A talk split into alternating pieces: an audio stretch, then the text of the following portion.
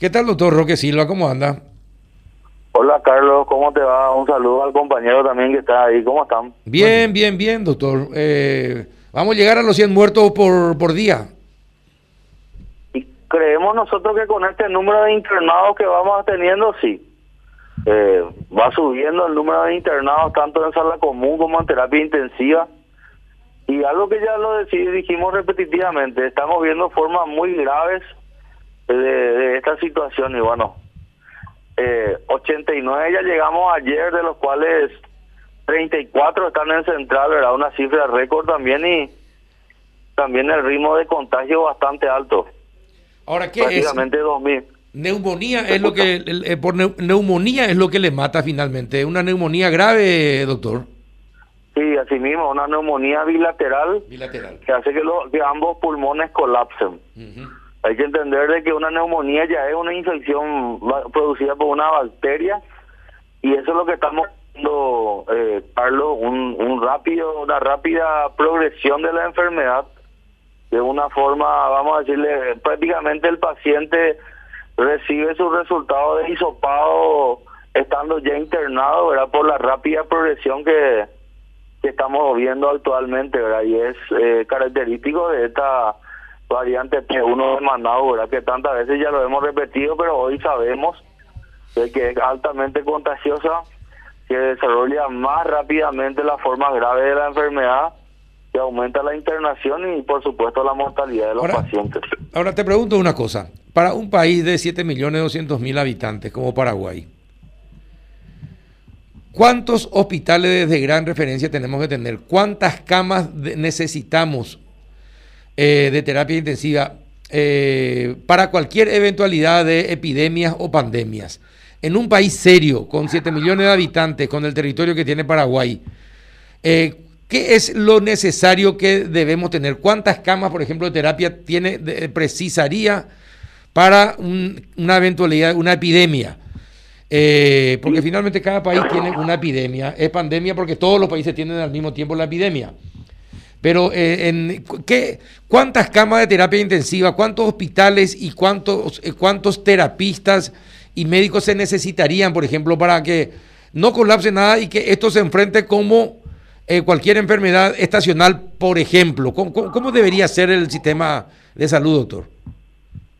Básicamente, si nos basamos en la población, eh, sin epidemias, deberíamos de tener 700 camas. El 10% de la el 10% de la pobla, el 10% de la pobla, de la población, o sea, del del del 10 el 10% debe ser camas en terapia intensiva, o sea, nosotros lo que hemos hecho así a, a, a calzón quitado, Carlos, es tratar de acercarnos a ese límite. Bueno, ¿cuánto teníamos, ah, para, para que la gente sepa, antes, en el, antes de la pandemia, ¿cuánto, Marzo, marzo del 2020. sí, ¿cuánto teníamos de ter- 200, dos- 280 camas. 200.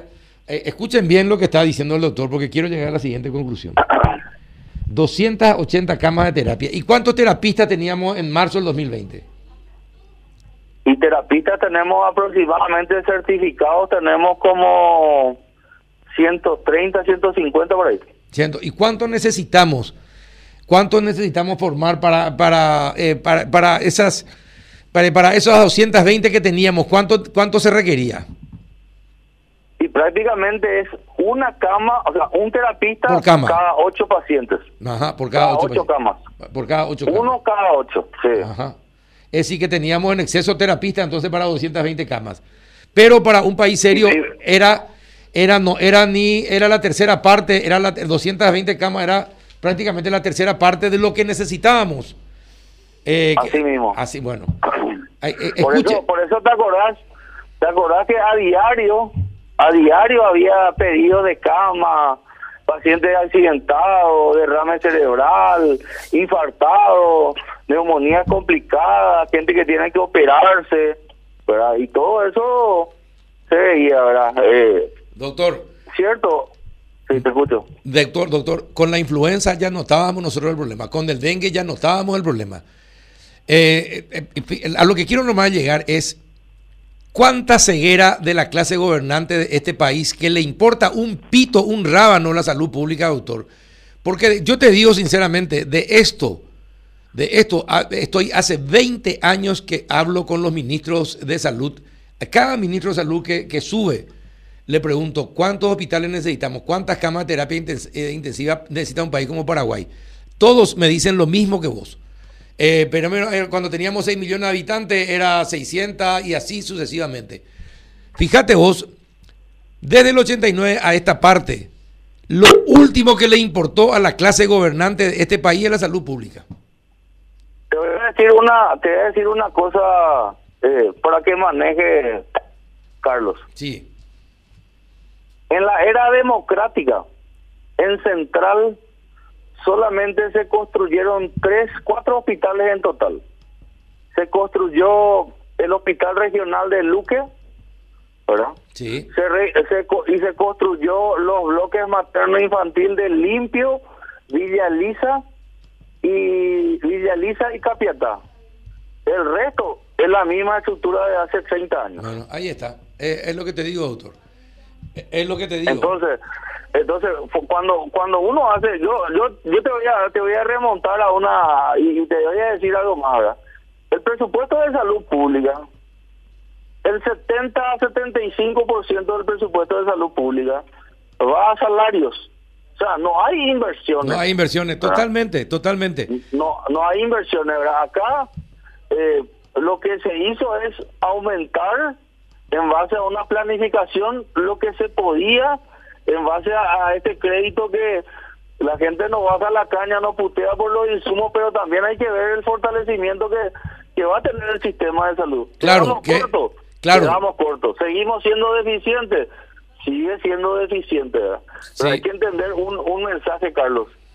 Eh, en, e, a esta enfermedad, a esta enfermedad, no lo vamos a vencer con las camas en terapia intensiva. Porque un paciente llega a la cama de terapia intensiva y te ocupa de dos a cuatro semanas. Nosotros, y te digo, y te voy a decir algo más, si se proyecta hacer ciento, eh, siete, seis nuevos pabellones que nos van a dar 128 camas. Si esos pabellones estuvieran hoy, nosotros ya tenemos la cantidad de gente que va a entrar, o sea, va a ser como si como si fuera que el sistema sumó más camas, pero hoy no tenemos la posibilidad de, de, dar de, de, nuevos ingresos hoy, porque la lista de espera hoy supera ya los 100 pacientes. Sí, doctor, a lo que quiero llegar, a lo que quiero llegar es, acá se le quiere, yo te entiendo a vos cuando decís que eh, hay que evitar llegar a los hospitales y eh, totalmente. Ahora, para que eso ocurra, doctor, tenés que tener un, pueblo. Largo, Es un proceso largo. Tenés que tener un pueblo bien formado intelectualmente, que maneje los conceptos que ustedes están dando en este momento. Eh, entonces, es muy difícil, es muy difícil. Es muy difícil en, en, una situación en la que el 60% es analfabeta funcional que la gente entienda los mensajes de los médicos. No, no, no, no, no, no va a entrar en la cabeza porque no manejan los conceptos, por eso es analfabeta funcional. Entonces, tendría que, eh, ya es llorar sobre la leche derramada. Pero hace 30 años, 33 años y pico, se tendría que haber insistido en la salud y en la educación del pueblo. Estas cosas hoy no hubiesen, eh, a lo mejor teníamos problemas, a lo mejor se ocupaban mucho más camas, a lo mejor eh, el esfuerzo, se aumentaba el esfuerzo, pero no íbamos a estar como estamos si es que la clase gobernante hubiese pensado en la salud y en la educación como prioridades que nunca fueron desde 1989 y mucho menos antes hasta ahora, doctor. ¿Entendés lo que te quiero decir? Totalmente. Y te voy a decir, te voy a comentar algo más, Carlos.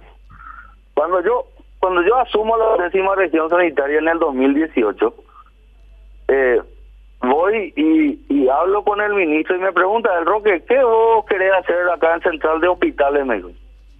Le dije yo, nosotros necesitamos tener en Central tres hospitales iguales al Hospital Nacional. Claro. ¿Por qué? Porque, porque la alta densidad poblacional que vos tenés te obliga a eso. ¿Y dónde vas a poner esos hospitales? Le dije yo, uno pondría en la zona de, de Niembuy o Villaliza en el eje sur de Central, otro en el eje centro podría en San Lorenzo o Capiatá, y por último pondría uno en la zona norte que podría ser Mariano Roque Alonso Limpio. Y me dice, yo le dije, mira, acá nosotros necesitamos hospitales que nos puedan dar unas 300 camas fácilmente, de las cuales necesitaríamos unas 50, 60 de terapia intensiva.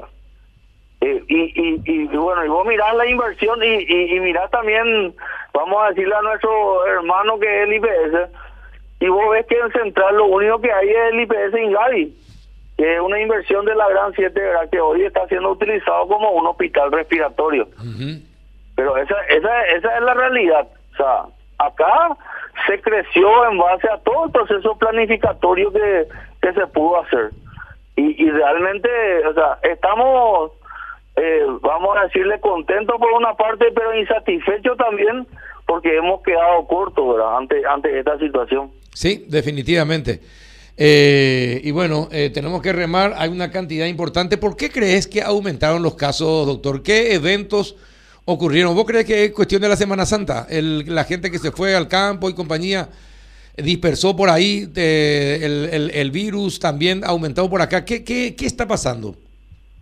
Y uno, uno el hecho de que hayan viajado hace, por Semana Santa y esos casos, eso, eso, ese aumento también se ve en otras regiones sanitarias. Eh, también el hecho de que esta cepa que nosotros tenemos es muy altamente contagiosa. Acá hay que tener miedo de, la persona que es asintomática, ¿verdad? Que, que no se cuida, que va a lugares sin las medidas de protección.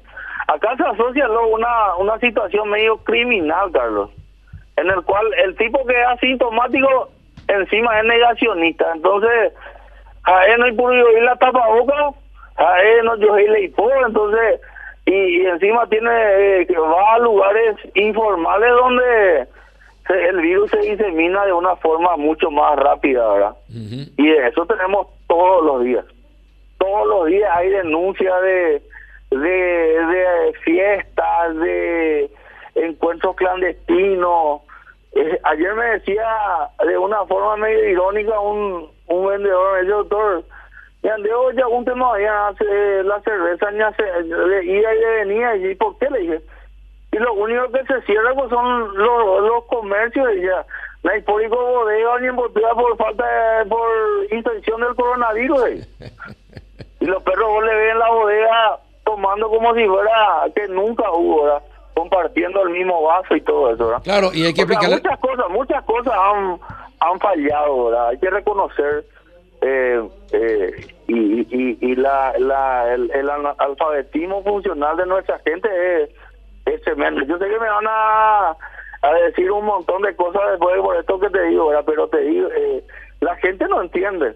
El que entiende hoy está en su casa cuidándose y esperando eh, recibir la vacuna. Eso es una emoción tremenda verle a nuestros abuelitos que esperan con ansias recibir su vacuna para aunque sea salir a sentarse en el patio. Sí. Eh, y bueno, eh, hay que seguir bregando porque la gente entienda. Eh, no nos queda otra. Mientras tanto, tenemos que aprender a elegir a las autoridades también. y hay aprender a quién elegir, alguien que sea un buen gestor por sobre todas las cosas. Y como dicen, en las grandes dificultades nos sorprenden algunas personas que empiezan a demostrar que son capaces de enfrentar adversidades, ¿verdad? Eh, y el de Villaliza, el, intendente Villaliza, un ejemplo, en los últimos tiempos, ¿verdad? Empezó a operar y tiene, eh, lastimosamente, nosotros nos acordamos tarde, ya tarde, pero nos acordamos al fin, de que Acepar tiene una planta de oxígeno, por ejemplo. Ahora se está ¿verdad? No, no. Ahora, pero. Sí, ahora, pero nos acordamos. Peor hubiese sido que no nos acordáramos y, y tuviéramos y 150 mil dólares no más sirve para que entre en funcionamiento. Eh, así que, bueno, eh, a seguir luchando, doctor, eh, y a pelearle con todo a este virus. Dale, Carlos, un abrazo y a cuidarse.